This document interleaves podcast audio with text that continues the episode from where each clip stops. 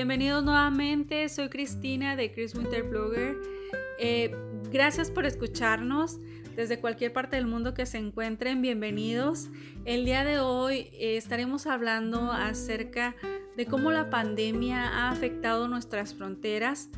Si bien sabemos, eh, la migración dentro de los países ha aumentado ya significativamente y no nada más uno se tiene que enfrentar al choque cultural, sino que también ahora nos tenemos que enfrentar a esta pandemia con todo lo que viene, que es el, eh, los cambios en la manera que convivimos con la familia, con los amigos, en el trabajo, en el transporte. Todos estos cambios han venido alterando nuestra, nuestras vidas y ahora eh, estamos enfrentando esta nueva normalidad. Como ya se ha escuchado en muchísimos lados. ¿Qué se refiere, a qué nos referimos con la nueva normalidad? ¿De qué se trata todo esto? ¿Cómo los países han ido manejando la pandemia y les ha funcionado? ¿Les ha funcionado todo esto que ellos han estado haciendo para manejarlo de la pandemia? Bueno, de eso estaremos hablando este podcast lo voy a dividir en dos partes porque sí es un poco extenso y no los quiero aburrir con el tema. Así que esténse al pendiente. Muchísimas gracias por escucharnos.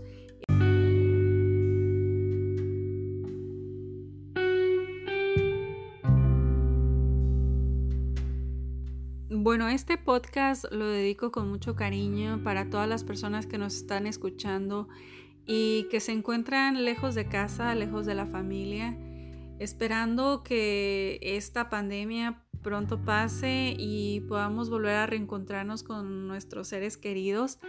Eh, lo deseo de todo corazón. Eh, un abrazo fuerte y bueno, aquí comenzamos. Bienvenidos.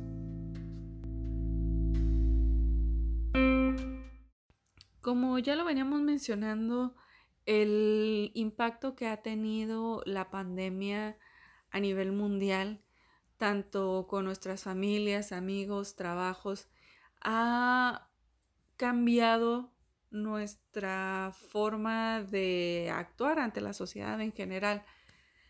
Ha alterado esta manera que teníamos nosotros de, llevarnos el día a día, ¿no? Y ahora, por ejemplo, con la familia, que tuvimos que estar en casa en cuarentena esperando a que a lo mejor cambiara un poco la situación y nos tocó convivir un poco más con mamá, con papá, con hermanos, con a lo mejor con la persona que vive en la casa, ¿no? Que a lo mejor puede ser algún familiar, alguien, e inclusive con la misma familia que ya no está en casa, ahora las telecomunicaciones se volvieron parte esencial de la vida de, todos. De verdad, a mí me sorprendió el, el giro que le dio la tecnología, eh, la pandemia, ¿no? Porque, porque ahora es indispensable tener una computadora en la casa, es indispensable, es ya de las cosas básicas que uno tiene que tener en la casa. Tienes que tener internet, eh, un teléfono y una computadora. ¿Por qué? Porque es la manera en que nos estamos comunicando hacer videollamadas. Antes ni cómo pensarlo. Yo recuerdo y yo creo que a todos nos pasa que de chicos eh, jamás imaginamos que íbamos a estar trabajando desde la computadora en la casa, ¿no? Y que iba a ser ahora tan estricto, ¿no? Porque a lo mejor pensaba, ay, sí, trabajar a gusto en la casa, pero realmente es una dinámica completamente diferente. Y lo mismo pasa con el trabajo, que muchos trabajos se hicieron home office, que se hicieron para hacerse en el trabajo, e, el, trabajo en la casa. Entonces eh, uno decía, bueno, pues es que si pudiera yo quedarme en mi casa, me ahorro esto, aquello, pero realmente uno tiene que estar trabajando en casa, haciendo cotizaciones, hablando con clientes, eh, mandando correos, hablando con el jefe, teniendo conferencias desde casa videollamadas de trabajo desde casa y, se volvieron parte de, esta nueva normalidad. Y, y nos cambiamos el chip que teníamos de ir a una oficina, de estar en una escuela, de pasar apuntes, de hablar con compañeros de trabajo, de comer en la calle, de eh, hacer actividades que antes hacíamos como ir al gimnasio, ir al cine, eh, convivir fuera de casa, ir a la playa, ir a la montaña, todas esas actividades cambiaron un poco para, para bastantes, para bastantes personas. Entonces, eh, todo ese sistema que traíamos fue, ha ido evolucionando poco a poco. Jamás en mi vida me imaginé que mi sobrino estuviera todo el día con la computadora tratando de hacer su tarea a los 10 años. Yo en, mis 10 años todavía no sabía usar una computadora y ahora ella tiene que saber cómo mandar correos y cómo hacer videollamadas y cómo mandar WhatsApps y cómo estar en, línea para que eh, hacer tareas y que no, para, para, que lo escuchen y pueda decir presente, tener unos auriculares tan importante que es. Son cosas que antes no se consideraban y ahora todo esto ha ido, todo esto ha ido revolucionando eh, al ser humano poco a poco a nivel mundial, porque esto está pasando en cualquier parte que vayamos.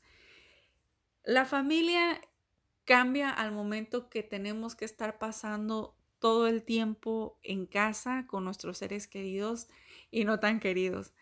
Eh, cambia el momento de que antes estábamos conviviendo con gente en nuestro, en nuestro centro de trabajo y ahora estamos en casa, a lo mejor laborando de otra manera.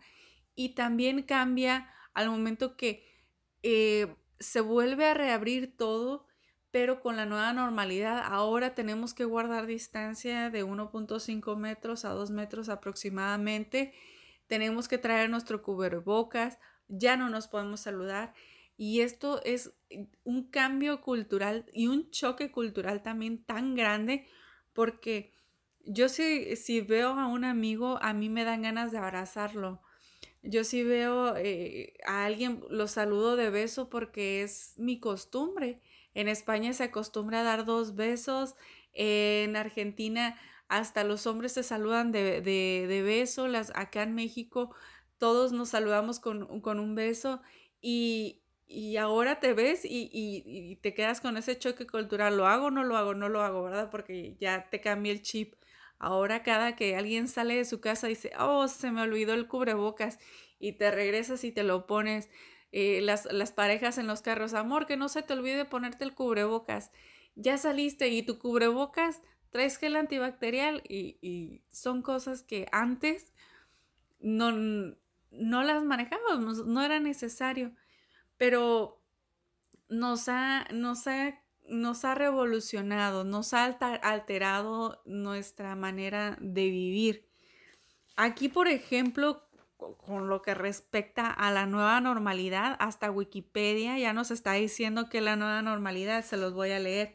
Dice, con motivo de la pandemia del coronavirus y en referencia a la post-cuarentena, porque ya no es cuarentena, es post-cuarentena, diversos gobiernos se han referido a la nueva normalidad para describir un periodo de retorno paulatino y por etapas a diversas actividades sociales y económicas, periodo por el cual se caracteriza por la distancia social de 1.5 metros a 2 metros y el uso obligatorio de mascarillas para toda la población. O sea, esto ya, ya está hasta en Wikipedia, ¿no? Ya, ya todos estamos hablando de esta nueva normalidad. Entonces acá también en otro artículo que se me hizo muy interesante, se nos está diciendo que vamos a tenernos que adaptarnos a una serie de medidas de higiene y eso incluye a renunciar a costumbres muy arraigadas como eh, saludar de beso o abrazo, que es lo que les comentaba. Y se espera que este cambio ocurra ordenadamente, que nuestros, que nuestros cuerpos obedezcan poco a poco y que se nos hagan costumbre, que la distancia haga cuerpo. Esa capacidad para transformar el conjunto de hábitos corporales que somos es más fundamental de lo que creemos. Esto lo hice un artículo de Infobae que por ahí lo leí en, en internet. Entonces, y bueno, yo revisando varios artículos en internet me encontré, por ejemplo, también que el gobierno de México eh, nos habla de la nueva normalidad, porque también lo habla, y habla sobre, sobre el retorno paulatino a las actividades eh, esenciales.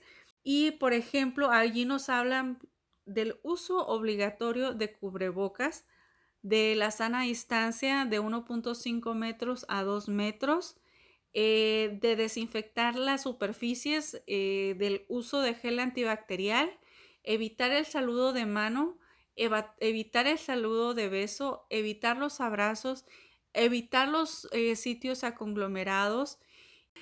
podría darles una lista muy extensa, pero realmente no quiero enfocarme en este tema de, de cuáles son los requisitos ahora de la nueva, de la nueva normalidad.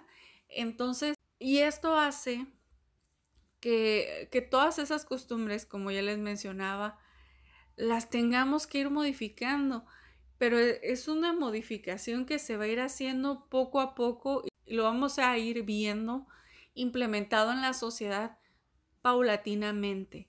Y esto se va a quedar arraigado en nosotros porque aunque llegara a venir una vacuna o llegara a venir eh, alguna, algún tipo de solución, mucha gente o la mayoría de la población se va a quedar acostumbrada al uso de cubrebocas y del gel antibacterial para evitar cualquier tipo de contagio de cualquier tipo, por seguridad.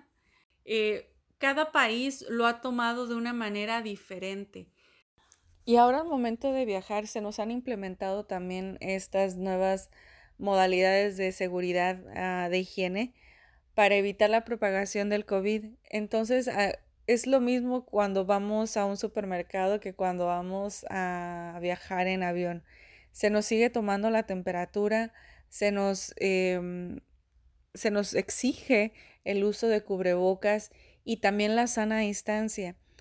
Yo lo que he podido observar es que eh, a los mexicanos, al menos no sé en, en otros países, Cuesta mucho mantener esa sana distancia por costumbres que tenemos nosotros arraigadas desde hace muchísimo tiempo.